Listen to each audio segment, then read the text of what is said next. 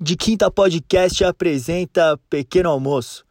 Todo o sabor dos playoffs da NBA sendo servido nessa hora sagrada. Teremos temperos para todos os gostos. Cada dia um apresentador diferente trará um cardápio com seu toque especial. Por isso, o nosso Big Trio de Quinta vem muito bem acompanhado do NBA das Minas e do Homens Brancos Não Sabem Blogar. Aquela dose certa de basquete e descontração. Bom apetite. Eu sou o Gustavinho Lima e eu vou te falar que eu nem dormi direito depois desse jogaço dessa final, que começou quente desde o primeiro lance ali, trombada do Jimmy Butler com o Dwight, o Dwight espanando o braço, aquele clima tenso, que jogo maravilhoso decidido no final.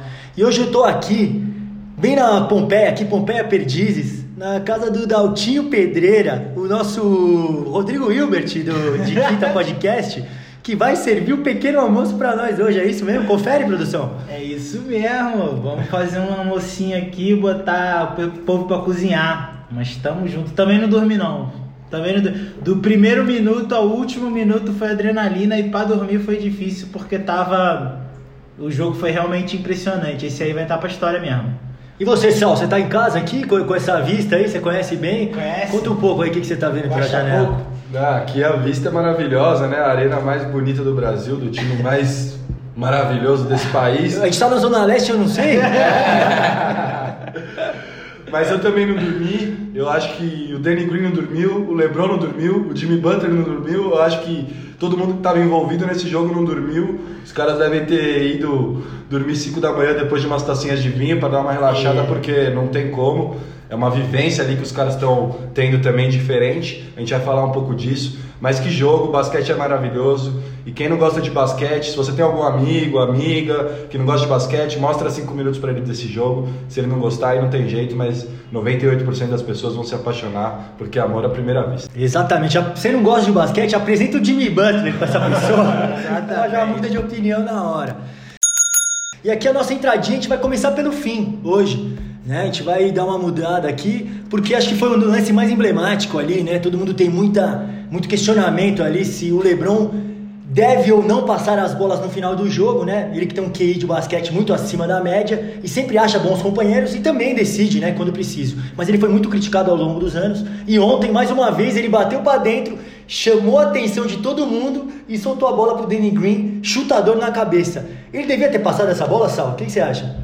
Pela circunstância da jogada, tinha que ter passado sim. Talvez a jogada pudesse ter sido construída de outra maneira para ele receber a bola de outro jeito. Mas jogando um pick and roll, ele com a bola na mão, ele dando drive, como ele mesmo fala na entrevista dele pós-jogo, os outros quatro defensores do Miami estavam abaixo da linha do lance livre. Então ele sabia que todos os chutadores dele estavam em posição. E o Danny Green, por mais que não venha bem na série, por mais que até o KCP esteja melhor que ele, e talvez outros caras poderiam estar na quadra, o Danny Green é um cara com dois títulos de NBA. É um cara que Pode não ter chutado essa bola, mas essa adrenalina ele já sentiu. Então eu acho que pra mim fez todo sentido a jogada. E o Danny Green talvez não tá nessa categoria de coadjuvante de luxo, como outros caras que já meteram bolas assim, como o Steve Kerr, Robert Horry, o próprio Ron Artest uma vez com o Kobe. Então talvez é o Danny Green que não esteja à altura da, da ocasião, mas para mim é uma decisão correta.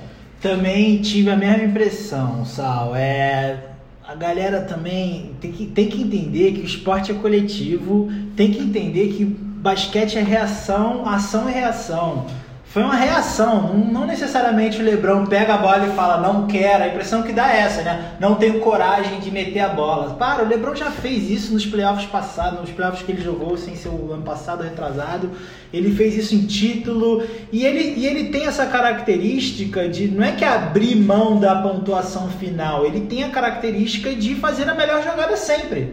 É isso. E a melhor jogada foi essa. Então, assim, o cara bate para dentro dobra três, quatro, um pulando, um na mão dele, outro pulando e outro na cobertura do toco. Então, assim, o passe foi. Você vê até que ele fala que ficou. O passe foi mais ou menos, ele ficou preocupado que o Danny Green gostaria de receber a bola de novo e ele gostaria de passar de novo num passe melhor. Então, assim, não é que foi isso. Concordo com o Sal. Talvez uma outra jogada para ele pegar a bola em movimento, naquele modo rinoceronte dele, tentar fazer a cesta. Talvez numa outra jogada ele ele pudesse. E ali É um pouco, acho que a gente conversando antes ali, o que ele poderia ter feito diferente, mas que também a jogada estava desenhada, era puxar um side step ali, um step back e chutar a bola da onde ele tivesse tentado ganhar do jogo nas milhares de bolas de três que ele meteu no jogo. É, isso aí é verdade porque ele estava muito quente no jogo, né? Ele estava matando bola de três, né? O Sal tinha observado isso no outro jogo, os caras deram uma apagada pro LeBron, né? E não tinha dado certo porque o LeBron matou as bolas, né? E esse jogo ele estava super confiante matando as bolas, então ele poderia sim ter assumido esse último lance. Mas olha que curioso, eu estava vendo o jogo em casa sozinho, eu e minha cervejinha, né? Ali, eu estava emocionado, em pé, assistindo o jogo em pé, essa hora suando, sim, sim. já abri a janela. E quando eu vi esse lance, né, eu achei, eu achei, como você falou, Daltinho, a melhor decisão. O LeBron sempre toma a melhor decisão e tomou a melhor decisão, né? Passou bateu para dentro, chamou a defesa, passou para fora. Danny Green é um jogador confiável. O cara tem dois títulos de NBA, né? Pelo Spurs e pelo Toronto. Então, é um passe ótimo, né? O cara chutar um chutador da cabeça do garrafão. E nem me passou pela cabeça. Tipo, o Lebron devia ter ido pra sexta. Tipo, óbvio que não. Aí quando eu entrei ali rapidinho no Instagram pra dar uma zapiada depois, só você falava disso. Eu falei, ué, cara, eu devo ter visto outro jogo. Os, cara, os haters, eles voltam sempre né, na mesma temática de que Jordan meteu tantas bolas, é, Kobe Bryant teria feito a sexta, né? E guardadas as devidas proporções, o Sal até chamou a atenção aqui em off, que foi o mesmo passe que o Jordan meteu pro Paxson, ou que meteu pro Steve Kerr. Né? Então é o mesmo lance se repetindo, faltou o Danny Green se consagrar. Né? Agora o ponto que eu acho que foi crucial, além de, do, da falta do Frank Vogel, podia ter feito uma jogada diferente, foi depois que eles pegam um rebote, o Marquinhos Morris ficou Vai. tenso, Sal. O que aconteceu? O que, que, você acha que aconteceu ali? Ele, muita gente lembrou do J.R. Smith nesse é, momento. O que, que, você acha? Eu não sei se ele passou no quarto do J.R. antes do jogo, o que, que eles fizeram, mas assim, o Marquinhos ele estava um pouco desligado. Eu acho que ele saiu do jogo na bola anterior, que é quando ele dá o vacilo no corta-luz que o Crowder inverte o corta-luz, ele fica vendido do outro lado, o Jimmy Butler vai, você vê que a reação dele ali já não é boa, então você vê que o cara estava sentindo. Não vamos esquecer que o Marquinhos Flores, antes de jogar no Lakers, com todo respeito, jogou no Phoenix Suns, jogou no Detroit Pistons, nunca tinha passado nem perto de estar num jogo tão importante como esse, uma tensão dessa. Então acho que é pura desconcentração ali, o cara tava muito adrenalina e pouco QI, pouco raciocínio naquele momento. O passe não é tão ruim, porque é usual do Lakers dar esse balão pro Anthony Davis. Sim. No, mas foi um passe meio de qualquer jeito. Não, e tinha dois caras livres na linha de três. É, e um era o LeBron, um era o LeBron outro era o Danny Green, que acabou de chutar, e chutador que, que, que é chutador que se preze, quando erra, quer chutar Isso. próximo. Não, e agora tem uma estatística no basquete que depois de rebote de ataque, o melhor chute é o de três, né? O passe para fora e chuta de novo. Então, é, acho que eles comeram bola nesse sentido aí, o, deu um apagão aí no Mark Morris e poderia ter sido diferente, né? Se ele tem uma escolha mais sóbria. É. Ou se o Frank Vogel aposta numa outra formação, né? Isso. Talvez o Rajon Rondo dentro de quadra, um jogador mais experiente, com mais casca, já foi campeão da NBA, é um e pega rebote ofensivo, ele tá tem pegando, pegando muito. muito. rebote ofensivo. Então é um cara que briga, que ele, ele não é forte, ele, mas ele não é pula, mas é o cara mais depois do LeBron, ele é o cara mais inteligente dos dois times. Ali. Exatamente. É impressionante. E ele, eu acho que ele poderia estar tá lá. Eu acho que ele poderia ter iniciado a jogada e passado pro LeBron e uma chance do LeBron LeBron atacar mais a cesta num espaço mais confortável, não só, só num isolation ali, um pick and roll com o Danny Green. Agora, o que falta, tem uma coisa também que é a inteligência, né, cara? Porra, o Anthony Davis tá baqueado, tava baqueado, tu vai dar um balão para ele brigando com o Ban no final do jogo, 48 minutos de jogo, você tem que ter um pouquinho de sensibilidade para entender. Cara, ou eu chuto aqui, ou, pô, talvez não seja a melhor opção pro Anthony Davis, que ele tá embaixo na briga com um jogador gigantesco que nem o Baera. E o passe foi ruim. Além da decisão, que talvez tenha sido a melhor, a execução foi péssima. E aí é difícil até falar qual erro é pior, mas o Danny Green erra acertando, vamos dizer assim, né? Não me entendam mal, mas uhum. aquela bola ele tinha que chutar, mesmo se o passe viesse no pé. E só que o Marquinhos tomou uma decisão errada, ele não conseguiu enxergar o todo nesse momento que era ou um passo de lado para o LeBron ou um passo para trás para o Danny Green chutar mais uma. Então, com certeza o Marquinhos também foi outro cara que não dormiu. Aí você vê que na, quando a câmera sai nele, ele fala My fault, boy. Que ele já reconhece o erro na hora e isso, ou ele vai usar isso como motivação, que ele é um cara muito cascudo, apesar de estar tá vivendo esses momentos pela primeira vez, ou pode dar uma afundada aí. O Frank Vogel queria ter sido um cara muito importante para esse Lakers, para jogar no small ball e para tentar igualar essa formação do Miami mais híbrida, sem esse grandão na quadra. Sim, não, e essa última bola foi uma decisão clara ali do Vogel, né, de colocar chutadores em volta do LeBron, né? Colocou três chutadores, mas às vezes é como você falou, né? Às vezes é melhor optar pela experiência. A gente põe o Rondo e tira o Mark Morris que não tem tanta experiência de fechar jogo assim, né? Uhum. E de playoff time. E mais uma vez, né, não podia ser diferente, o cara do jogo foi ele, Jimmy Butler. É impressionante que ele tá jogando de bola, né? Mais um triple-double, 35 pontos, 12 11. 12 11 incrível o que ele está fazendo, né? Porque é, é, é, o que a gente vem falando, né? Essa capacidade dele de se reinventar em quadra é extraordinária. Ele, ele é o cara que joga de armador, no ataque, você olha no ataque, ele tá batendo o pick and roll e rolando pra cesta, hora tá caindo no poste baixo, tá dando fadeaway, tá tendo uma leitura de jogo impressionante e tá envolvendo todos os companheiros é, na hora certa. Sal, será que talvez ele é o maior rival do, do LeBron James na história dos playoffs? Olha, Gu, eu acho que no espelho, quando o LeBron olhar no espelho, ele talvez veja mais o Jimmy Butler do que qualquer outro cara que ele competiu numa final. Claro que o LeBron já competiu com com superstars, com os caras que são mais talentosos que o Jimmy, como Kevin Durant, o próprio Kawhi Leonard e outros caras que ele competiu. O próprio Curry, não vamos desprezar, mas nenhum tem esse perfil do Jimmy e nenhum se aproxima tanto dele, LeBron, nesse quesito de liderança e no quesito de impactar tanto o jogo de diversas maneiras. Os outros caras são mais scorers, têm funções, são excelentes no que fazem. Só que o Jimmy, eu acho que não só, para mim, é o maior rival sim do LeBron numa final. É o cara que no matchup, no 1x1, é o cara que tá dando mais trabalho pro LeBron, mas eu acho que também ele é o cara que mais se aproxima de fazer o que o LeBron faz não só com o impacto no jogo, mas o impacto com os companheiros de time, dando essa moral, sendo esse líder nato. E assim, é, o histórico de vida, né, que você traçou muito bem ali no perfil do Jimmy, eu acho que cria essa casca, né? Esse perfil de ser um cara que está acostumado com a superação, né? Um cara que foi abandonado lá pela família e teve dificuldade para se firmar na NBA ali como um franchise player, como um jogador confiável. Né? Você acha que o nível de tensão da bolha da autor tá fazendo diferença? Você acha que ele tá mais acostumado? É, ele é um cara que tá encarando essa, esse jogo totalmente diferente agora na bolha da, Disney com mais facilidade? Cara, sem dúvida nenhuma, sim. É, o que a gente passa pela vida não necessariamente define o que vai acontecer, mas influencia num nível gigantesco. Ou seja, a gente passa pelas coisas, cria uma percepção e no futuro a gente age de acordo com essa percepção. O que eu tenho a impressão do Jimmy é que essas grandes mudanças e essas grandes adversidades que ele passou, não só adversidades com as coisas boas também, mas o Jimmy, que, o Jimmy é um cara que na própria NBA mudou bastante de time, conheceu vários tipos de companheiros diferentes, histórico de vida vida de mudança, tinha uma família, etc. E aí, cara, chega uma circunstância que é Covid-19, entendeu? Que é uma bolha no meio de, de, de, de Orlando, o cara tem que ficar é um cara que está acostumado com mudança. É um cara que está acostumado em olhar para frente e não ter a certeza das coisas.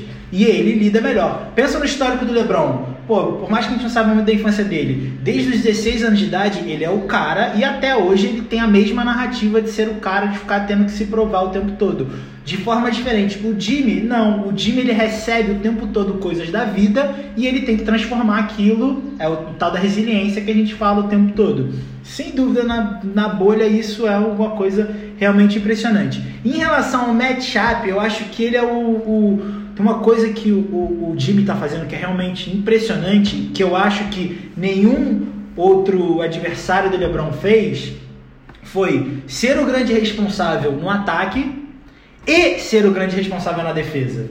Normalmente o KD era responsável no ataque e na defesa ele não era responsável toda hora para pegar o LeBron. O próprio Kawhi em um determinado momento era o Tim Duncan que era o principal e ele era o cara responsável por marcar. O Jimmy faz uma coisa que nenhum outro desses caras fez, que é eu vou meter, faltando dois minutos do jogo, eu não vou passar a bola, a bola vai vir em mim, só vou passar se dobrar E na defesa, sou eu que vou pegar o melhor jogador, sou eu que vou marcar o LeBron. Isso é realmente impressionante, cara. Eu acho que ninguém fez isso da forma que o Jimmy fez e talvez por essa habilidade e adversidade dele, Não, de lidar com a adversidade. Exato, isso diz muito sobre quem ele é, esse competidor feroz, assim, porque daí alguns vão falar assim, ah, mas o LeBron fez um puta jogo também, triple-double, e fez, foi triple-double Não, não? faltaram que duas Faltaram assistências. duas assistências, quase um triple-double, um puta jogo, mas assim, não, não é essa a questão, a questão é do desafio, né? É o Jimmy mostrar pro, pros companheiros dele que, não, irmão, ninguém vai pegar o LeBron, eu vou pegar ele, Com- né? Jogando 47 minutos do jogo, 47.12. 47.12, deixando tudo em quadra, né? Aquela cena emblemática em que ele apoia lá, é, né? é, Deixa, deixou todo mundo arrepiado. E assim, uma outra capacidade que eu admiro demais nele, né? É de ele fazer os companheiros serem melhores.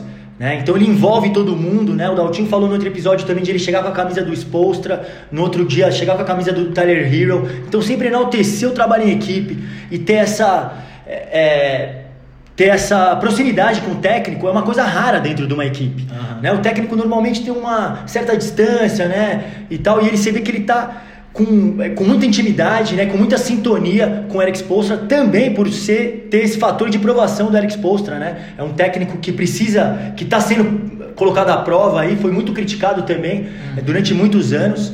Então tá sendo bonito de ver essa afinidade e essa é, cumplicidade né, do, do Jimmy e do Miami Heat. É, os underdogs on top, né? Aquela música do 50 Cent das antigas, ame ou odeio, os underdogs estão no topo. E esse time do Miami são, são só underdogs, incluindo o Spolstra. E é muito linda essa relação de todas. E ontem pra mim isso ficou muito marcado. Nesse momento que o Jimmy sofre a falta do Anthony Davis, faltando 21 segundos. O Spolstra tinha um timeout. Ele fez questão de pedir esse um timeout, esse último timeout, pro Jimmy Butler ir lá descansar antes de bater os dois lances. Ele gastou o último tempo dele, ele abriu mão de uma possível jogada no fim do jogo, talvez depois de uma cesta do Lakers, pra botar o seu melhor jogador, pra botar esse irmão que é o Jimmy Butler pra ele, dar uma descansada e ir lá e matar os dois lances depois de um minutinho no banco, que a gente sabe que faz muita diferença, porque o cara tava é, é, num momento ali que a estamina dele foi lá embaixo. O cara teve que usar toda a força pra explodir com o Anthony Davis no ar depois de 47 minutos em quadro. Então, pra mim foi muito lindo esse momento emblemático do timeout do expulso antes do lance livre. Pra mim isso mostra essa união e essa sintonia fina que os caras têm entre si. Os caras estão em harmonia, esses clutch free throws foram maravilhosos mesmo.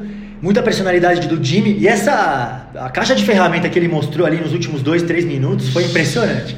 Ele fez de tudo, irmão. Teve essa bola que ele bate pra dentro, busca o contato, ah! Pega a foul, O fadeaway no Marquinhos A bola Morris, que é o fadeaway em cima, sweet, e, e também antes ele dá chama o Anthony Davis e chuta na cara também, uma outra bola. Então, que personalidade, né? Que capacidade de é, definir o jogo que tem o nosso querido Jimmy Buckets. Jimmy Buckets. Ó, e fui lembrado aqui no meu ponto eletrônico, aqui pela produção do Ramon Prado. Ramon, por favor, fala o que ficou faltando aqui falar do Jimmy, por favor. Teve também a bola do Jimmy, a defesa no LeBron, que foi impressionante. O, o toco que ele deu no LeBron, ali nos momentos finais do jogo. E na outra defesa, uma defesa linda do, do Heat, que foi o Ban fechando o LeBron na, na linha, na linha de fundo. O passo do LeBron pro Anthony Davis e o, e o Butler roubando. Butler Isso roubando. aí mostra a sintonia da defesa, do time, impressionante. Pra deixar mais bonita a trajetória do Jimmy Butler, eu queria lembrar que no começo da bolha, quando foi divulgado que os jogadores levariam a família, ele falou o seguinte: Eu estou numa viagem de trabalho, eu vim aqui pra ser campeão, e é o que ele falou na entrevista pra Rachel Nichols. E cara, é surreal o cara ter falado isso, sendo o quinto colocado do leste. Ele falou e tá na final da NBA matando, então é mais impressionante o nível de confiança que esse cara tem. É surreal. O Jimmy Butler hoje, ele é aquele vilão que todo mundo gosta. Eu não sei se ele já é um herói, mas ele é um vilão que todo mundo gosta. É a história que ele tá construindo na NBA. A gente viu poucas vezes na vida. É business, irmão. They are in trouble. They are é, o, trouble. é o mais cascudo, como diria o Daltinho. Ele é o mais cascudo da NBA. Mais cascudo. Bom, pra fechar nesse nosso bate-papo maravilhoso sobre esse jogo de ontem, que como o Gu eu também assisti o último quarto inteiro de pé, eu queria entender como é que as pessoas vendo um nível de competição tão alto, uma final incrível dessa, estão querendo falar em asterisco pra quem ganhar o campeão.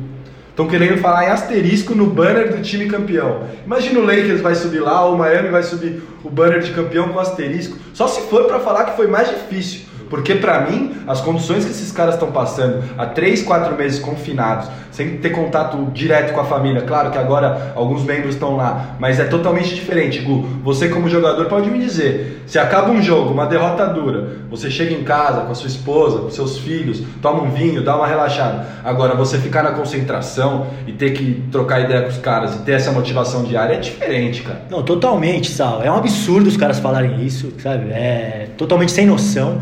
E a gente fala muito da saúde mental. Né? Acho que a coisa que a gente tem que mais ser lembrado agora nesse momento de pandemia, né? além dos cuidados, é da saúde mental também, né? Que é muito difícil você ficar enclausurado num tempo só. Imagina você sendo colocado à prova todo dia, com vitórias e derrotas, é, jogar bem ou jogar mal né? Então você ser exposto o tempo inteiro e você não ter o seu porto seguro, você não ter sua família, você não ter seus amigos, você não tem ninguém para esparecer, né? Claro, tem as, as uh, virtualmente você pode fazer isso, mas não é, não tem aquele calor humano, né? Então é muito, muito difícil mesmo. E acho que a gente, acho que a gente tem um, um especialista aqui na área, um psicólogo, né? Acho que você pode falar melhor sobre isso, Daltinho. Cara, eu acho que pra gente começar a conversar sobre isso, a gente precisa entender a complexidade da parada. É, a primeira coisa que a gente não pode cometer é, pô, esses caras ganham muito dinheiro, esses caras estão num cenário perfeito, tem bola de golfe tudo, quadra de golfe, mil quadras de basquete, mil entretenimentos para eles fazerem. É um absurdo a gente falar. Entenda o seguinte, quando a gente fala de saúde mental e capacidade emocional e equilíbrio emocional, não existe comparação, não existe o que eu vivi, o que você vivi. É literalmente uma coisa individual. E aí eu, olhando os cenários que a gente vive socialmente, que os Estados Unidos vive, com a política que eles vivem lá, com o presidente que eles têm, aquele bosta, falo mesmo que, ele bosta, com a, a situação do Covid, como tá, eles terem que trabalhar, não terem que trabalhar, porque o trabalho deles é diferente, mas Cara, é um impacto, torna a coisa mais difícil. E outra, você está enclausurado dentro de uma bolha durante três meses. Pode ser a Disney, irmão. Enche o saco uma hora, você tá entendendo? Enche o saco. Se esses caras estivessem fora, eles iam trobar os brothers deles, eles iam trobar o vinho deles. E além disso, estão monitorados 100% do tempo. Imagina você estar tá monitorado 100% do tempo, passando por o que você está passando. Então, minha opinião é que não, cara. Se tem um asterisco aí, é porque foi mais difícil. É só a gente olhar, é, falando um pouco da comparação, até as estatísticas da NBA estão sendo quebradas. Então, a, a bolha traz uma mudança no paradigma da referência, entendeu? A gente viu 3 a 1 sendo virado fácil, a gente viu jogadores que não estão no, no, primeiro escalão fazendo 50 pontos. Então a circunstância é diferente, cara. A circunstância tá diferente. Não adianta, o Lebron tem quanto tempo? 18 anos de carreira, 17 anos de, de liga, ele já está acostumado com os padrões. Entra uma novidade, isso dificulta, isso não facilita. Claro que o recurso dele e tudo mais, mas assim, Pô, você pode ver a quantidade, você viu o JR com problema psicológico, você vê o, o PJ13, o Paul George com problema psicológico, você vê vários que é uma circunstância muito louca. Esses caras estão vivendo coisas que nunca viveram antes e eles estão acostumados a outra coisa, entendeu? Então, o jogo não ter casa, não ter jogador jogando em casa, time jogando fora de casa, já é uma variável que muda tudo. Então, assim, do ponto de vista até científico, tu não pode afirmar nada. Você tem que esperar para poder ver a parada. Então, comple vamos complexificar a, o diálogo. Não vamos simplificar de ah, eles ganham milhões e não podem sofrer isso. Não, como, existe um nível de intensidade aí que precisa ser levado em conta. E a bolha, desculpa, o que a gente vive é só vocês pensarem na vida de vocês muda muita coisa. Pô, Daltinho, obrigado pela explanação. A gente sai né, mais inteligente aqui, mais atento né, com as questões sociais e de saúde mental. Também concordo com você que o, que o presidente é um bunda mole. E é o seguinte, é, só para complementar isso, eu ouvi hoje num podcast do JJ com o DeMar DeRozan, que o DeMar DeRozan fez um, é, um tweet falando sobre um problema de saúde mental. E no outro dia ele acordou e falou que tinha milhares de mídias em cima e, foi gravar entrevista e tal, e virou uma referência no assunto, né? Ele falou que só estava exprimindo uma, uma sensação que ele estava tendo, uma dificuldade né, de interação com o time, e não foi nem na bolha. né? Foi antes da bolha. Foi. E, e ele falou que de- depois disso, é, quase todos os times têm pelo menos um profissional trabalhando com a saúde mental dos jogadores. E até então, não- pouquíssimos times tinham. E agora quase todos na NBA têm pelo menos um profissional. Então, que a gente consiga dar mais valor para essa função, né? Para esse equilíbrio emocional e para esse profissional da saúde, né? Que, que tem muito a agregar aos jogadores nesse momento, em, ou em qualquer momento, né? Das carreiras. E, e nesse momento o do Lakers vai agregar muito, tanto pro Danny Green quanto pro Markieff. Eu acho que rolou uma sessãozinha, vai rolar uma sessãozinha hoje do Markieff e do Danny Green com o psicólogo e talvez uma passada no quarto do JR, não sei. É, pra, pra dar uma relaxada. Dar uma relaxada, mas eu queria só fechar esse papo de bolha, dizendo que como fã eu já tô com saudade da bolha. Eu vi um post do Jamal, saudoso Jamal, né, que deu tantas alegrias pra gente aqui no Pequeno Almoço, falando, ah, é, eu vou sentir muita saudade desse basquete da bolha, porque a gente não vai ver mais isso, uma realidade que a gente tá vendo agora.